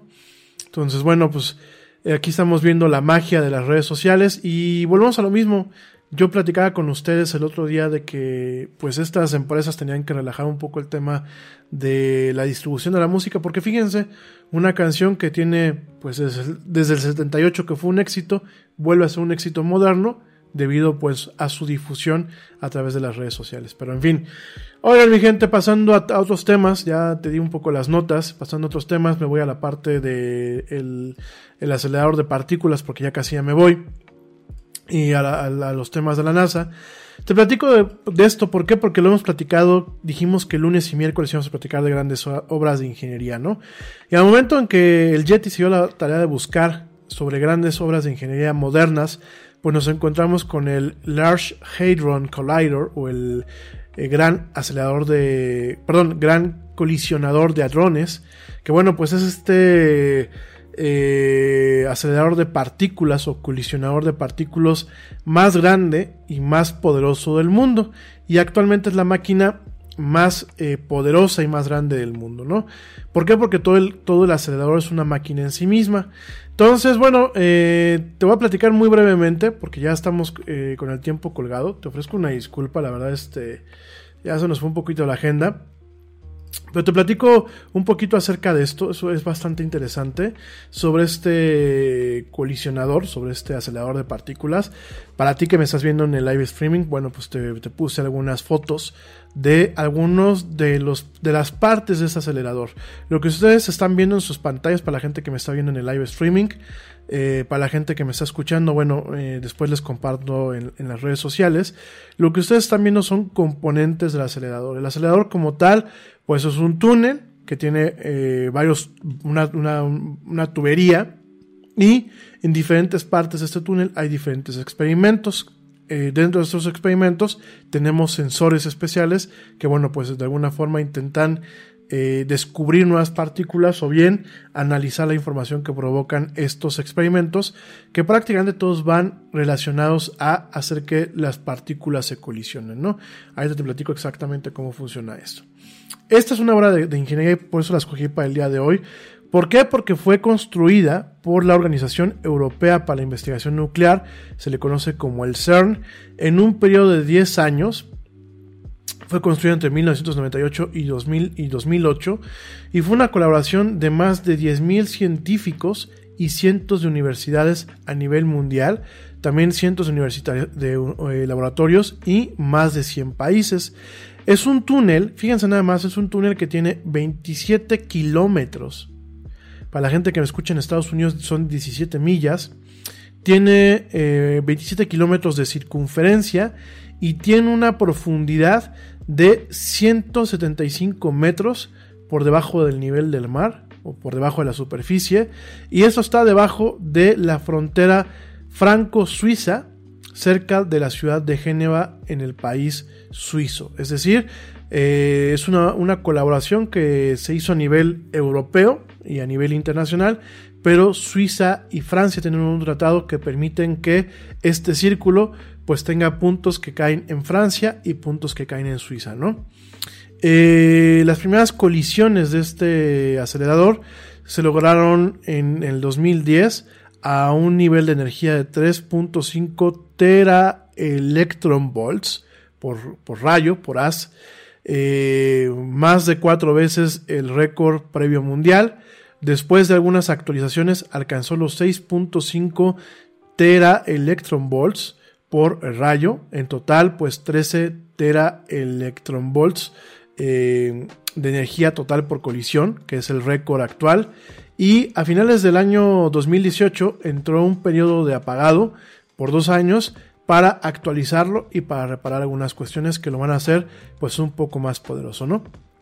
Este colisionador tiene cuatro puntos de cruce, de los cual, alrededor de los cuales están posicionados siete detectores, cada uno para un tipo específico de investigación.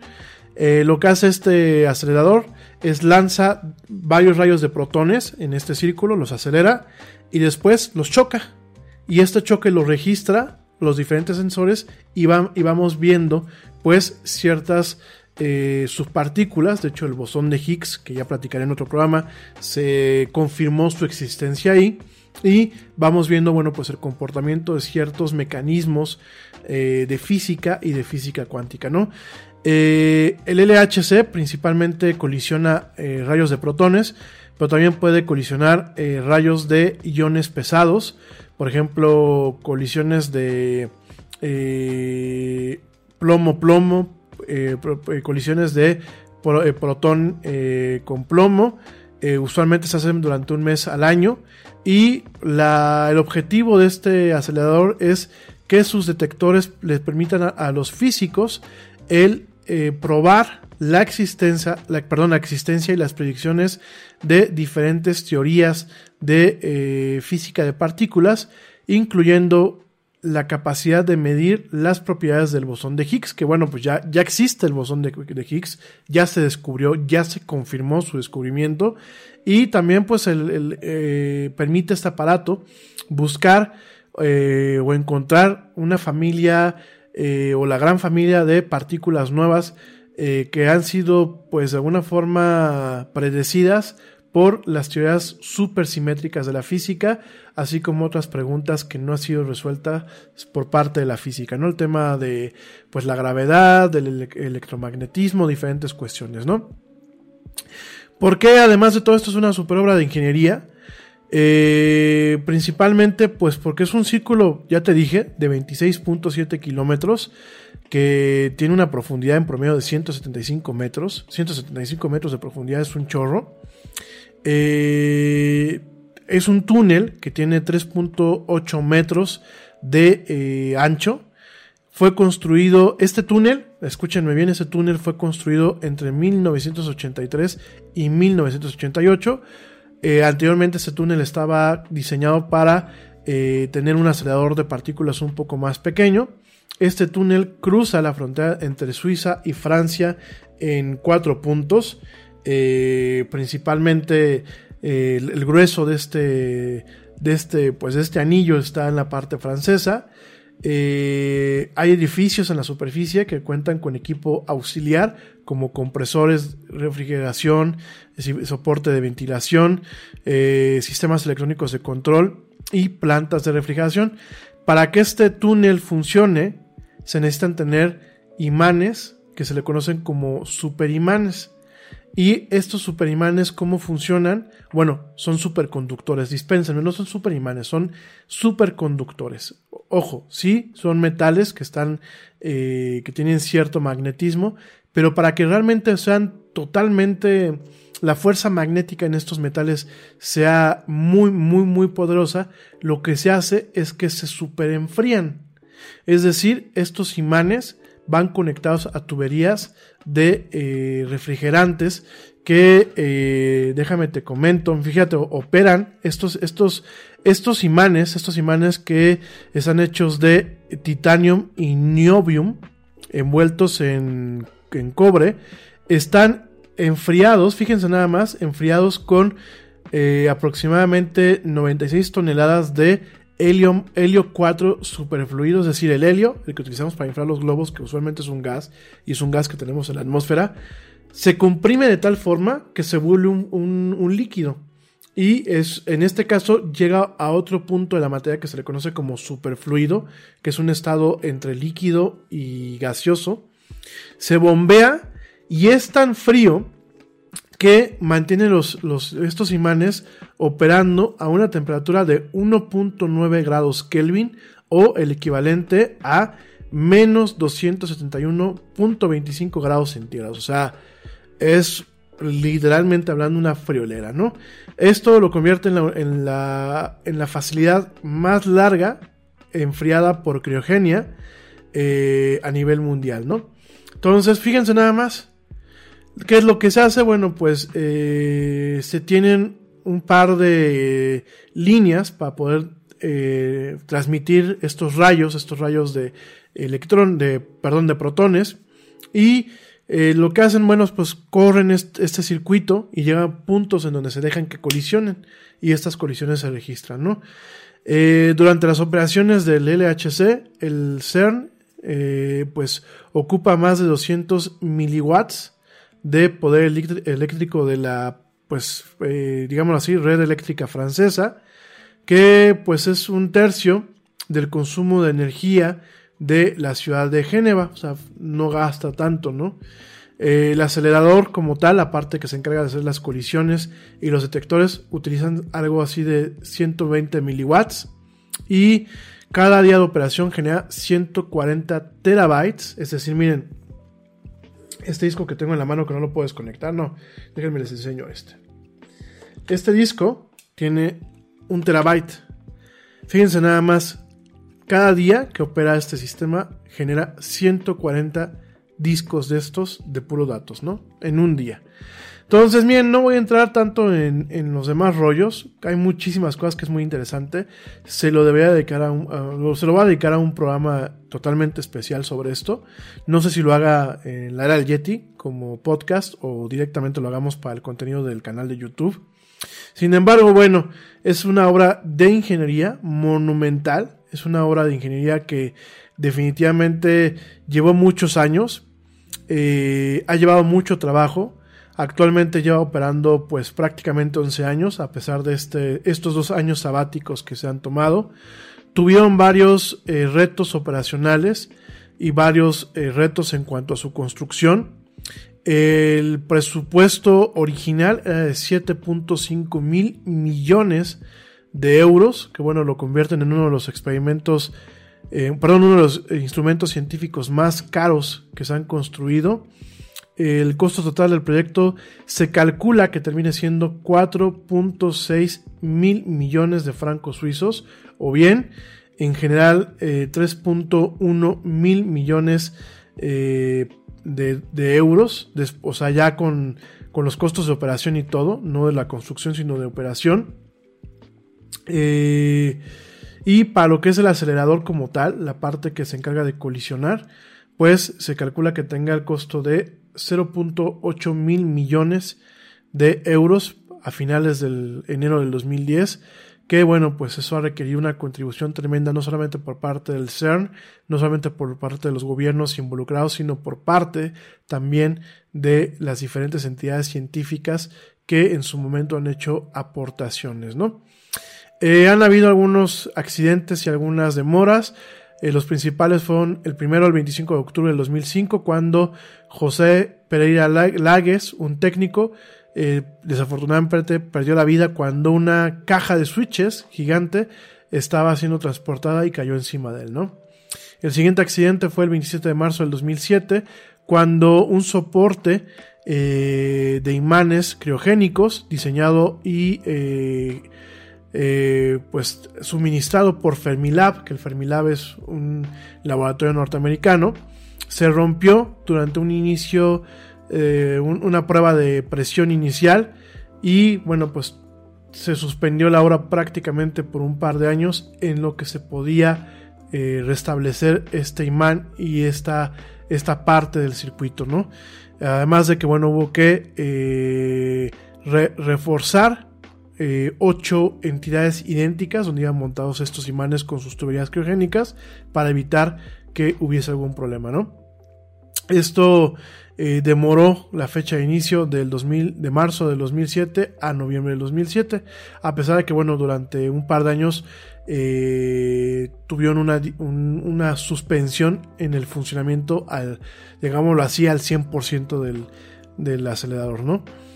Eh, el 19 de septiembre del 2008, durante una prueba inicial, una conexión eléctrica hizo que uno de los imanes eh, perdieran la capacidad superconductora y bueno, pues 6 eh, toneladas de eh, helio líquido, que bueno, te acabo, te acabo, de comentar que se utilizaban para utilizar para enfriar los magnetos, los imanes, escaparan con la suficiente fuerza para romper eh, un par de imanes de 10 toneladas que estaban cerca de, de, de esta zona, se botaron de sus, de sus sistemas de montaje, lo cual consideró eh, daño y contaminación del tubo. Estos tubos, miren, estos tubos que yo les que están viendo ustedes en su pantalla, eh, los tubos que van por el túnel, esos tubos van totalmente en, en un vacío total para que se puedan eh, transmitir estos rayos de protones, ¿no? Si se pierde el vacío, el vacío no nada más es de, pues pon unas bombas y ya vacía, sácale todo el aire, ¿no? Es un vacío que lleva días pues eso fue lo que ocasionó, ¿no? Un, atraso total y causó una demora de 14 meses, fíjense nada más. Y bueno, eh, el julio, julio de, dos, de, 2009 se encontraron dos fugas de vacío que bueno, pues tuvieron que ocasionaron que se pospusiera el arranque de las pruebas preliminares para en mitades de noviembre del 2009, ¿no? En fin, eh, en cada una de sus corridas, del 2010 al 2012 y 2015, el LHC, bueno, pues usualmente, originalmente se corrió en energías eh, muy por debajo de lo que era su energía máxima operativa, ¿no? Lo fueron subiendo poco a poco, sin embargo, no se ha alcanzado eh, el nivel máximo. ¿Por qué? Porque los, esos imanes gigantes, que son de varias toneladas y que son superconductores, requieren un entrenamiento, se le conoce como magnet training, en donde pues tienes que irlos como que acondicionando para que aguanten las corrientes tan altas involucradas eh, eh, en este proceso sin que pierdan su habilidad de superconducción, ¿no? Es decir, tienen que ir poquito a poquito, poquito a poquito, poquito a poquito, poquito a poquito. Y pues realmente se espera que en algún momento se agreguen otros componentes y estos imanes alcancen el máximo permitido para poder correr este sistema en su energía máxima, la energía que fue planeada, ¿no? Eh, tu, tuvo realmente tres, tres, tres corridas La primera fue de 2009 a 2013. La segunda hubo un, bueno, no ha tenido dos corridas. Ha tenido de, 2000, de 2009 a 2013 una corrida. Eh, después hubo una suspensión de 2013 a 2015. Y después se hizo una de 2015 a 2018. Y ahorita hay, una corrida, una, una suspensión muy larga que comenzó en el 10 de diciembre del 2018. Eh, todo esto pues hay que darle mantenimiento, hay que actualizarlo. Y lo que quieren es que se pueda implementar una parte que se le conoce como High Luminosity Large Hadron Collider, que bueno, va a aumentar la luminosidad de este aparato por un factor de 10. Se planea que este, esta suspensión, este long shoot down, así se le conoce, termine en 2021. Después va a venir una corrida y eh, después va a haber una pausa en donde para el 2026 se planea que funcione este High Luminosity Large Hadron Collider, que bueno, va a ser pues la versión más potente y más poderosa de este acelerador, ¿no?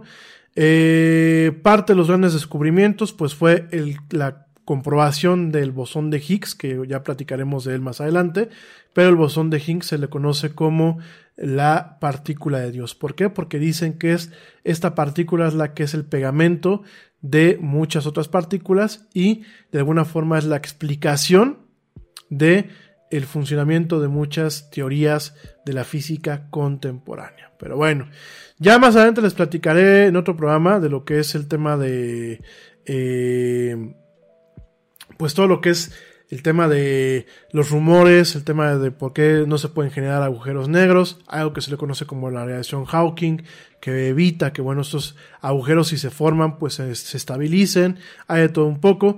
Y la verdad es un tema muy interesante, es un tema que definitivamente pues eh, va a seguir dando ese tema del super, eh, bueno, del, eh, acelerador de partículas o el gran colisionador de hadrones allá en lo que es Europa, ¿no? Oigan, ya traigo el tiempo, pero pues colgadísimo. Te platico rápidamente de la misión que te dije la semana pasada. Esta misión se llama Bepi Colombo.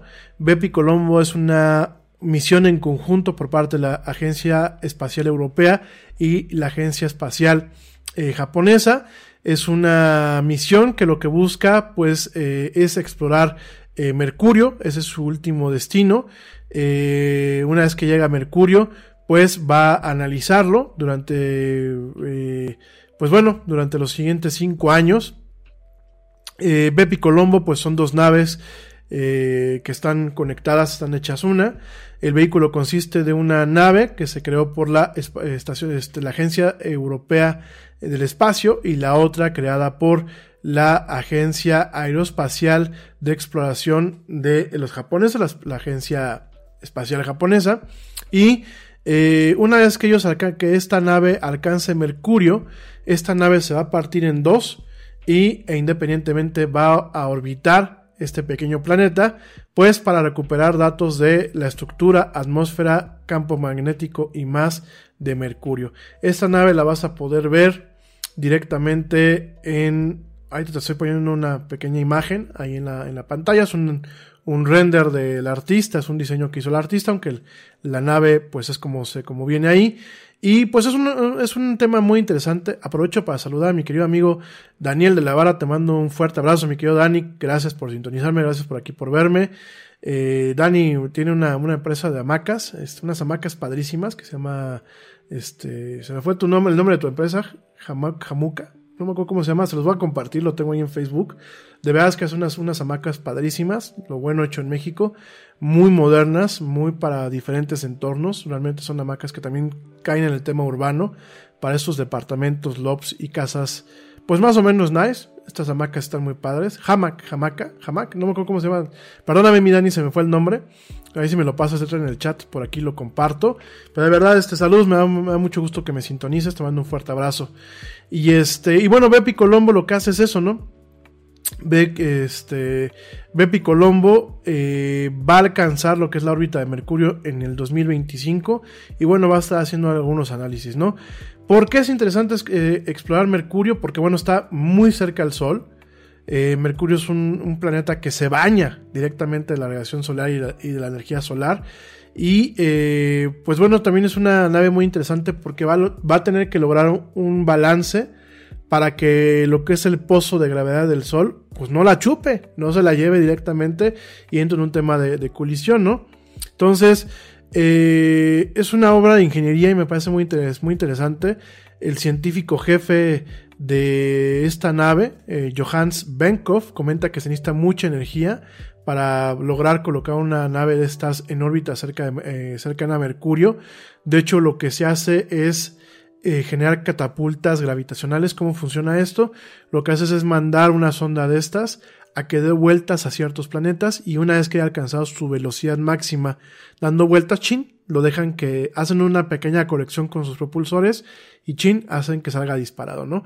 Esto, ¿por qué se hace así? Porque bueno, mandar en línea recta, como muchas lo pintan en la televisión, una nave de este punto a este punto, pues sería muy costoso y, e implausible por el tema del combustible, sobre todo porque el combustible de este tipo de naves es un combustible en estado sólido. Es decir, se quema cuando sale por las, este, las, las turbinas, por, le llaman en inglés nacelles, se me fue el término en español, estas, este, toberas, ya, término, toberas. Ahí es cuando se empieza, sale a presión y tiene un, un, un pues un, una chispa que lo que hace es que permitir este que, sal, que se queme el combustible, eso para sacarlos de la Tierra, por ejemplo en los cohetes y eso.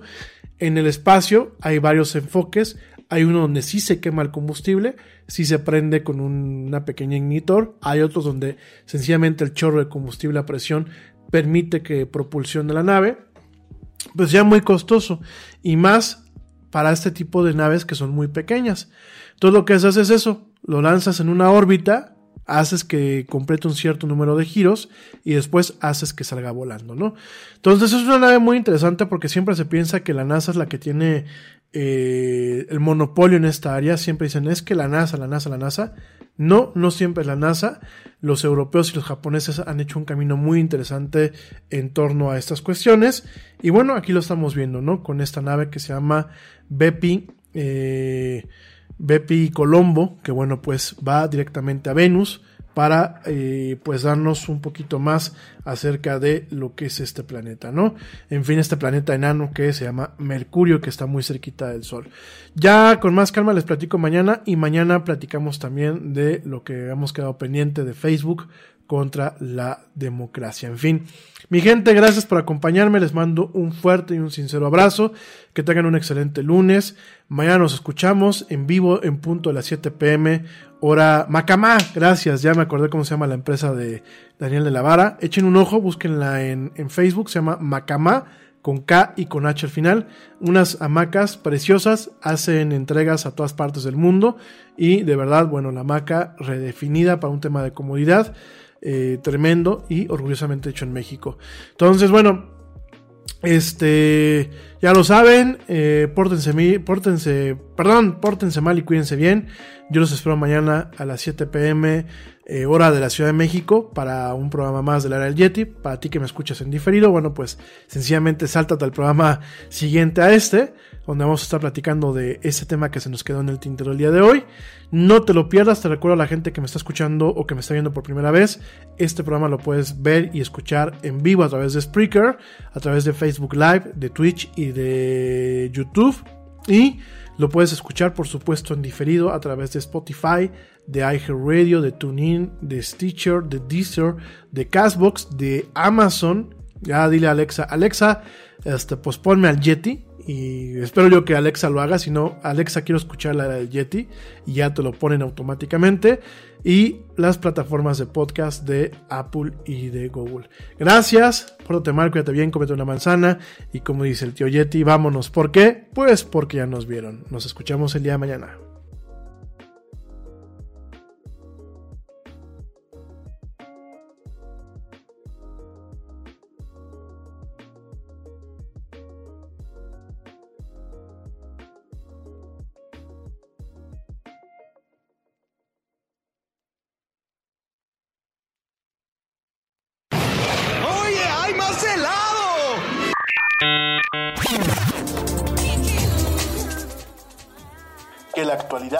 no te deje helado.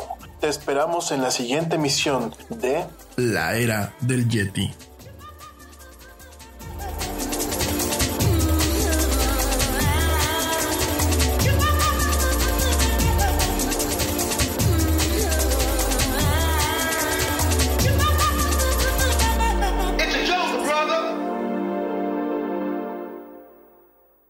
What you doing?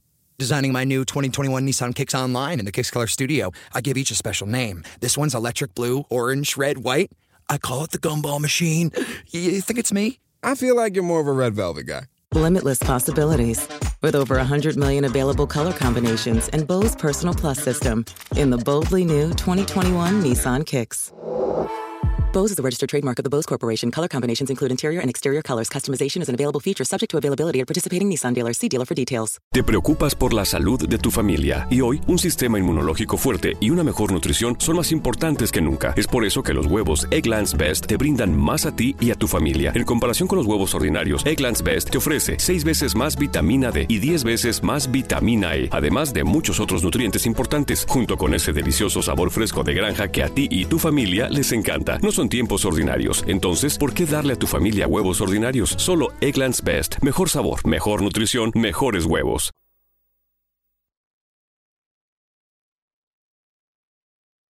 Nada es más importante que la salud de tu familia, y hoy todos buscamos un sistema inmunológico fuerte y una mejor nutrición. Es por eso que los huevos Egglands Best te brindan más a ti y a tu familia. En comparación con los huevos ordinarios, Egglands Best te ofrece 6 veces más vitamina D y 10 veces más vitamina E, además de muchos otros nutrientes importantes, junto con ese sabor delicioso y fresco de la granja que a ti y a tu familia les encanta. Todos queremos lo mejor para nuestras familias. Entonces, ¿por qué no los mejores huevos? Solo Egglands Best. Mejor sabor, mejor nutrición, mejores huevos. Te preocupas por la salud de tu familia y hoy un sistema inmunológico fuerte y una mejor nutrición son más importantes que nunca. Es por eso que los huevos Egglands Best te brindan más a ti y a tu familia. En comparación con los huevos ordinarios, Egglands Best te ofrece 6 veces más vitamina D y 10 veces más vitamina E, además de muchos otros nutrientes importantes, junto con ese delicioso sabor fresco de granja que a ti y tu familia les encanta. No son tiempos ordinarios, entonces, ¿por qué darle a tu familia huevos ordinarios? Solo Egglands Best. Mejor sabor, mejor nutrición, mejores huevos.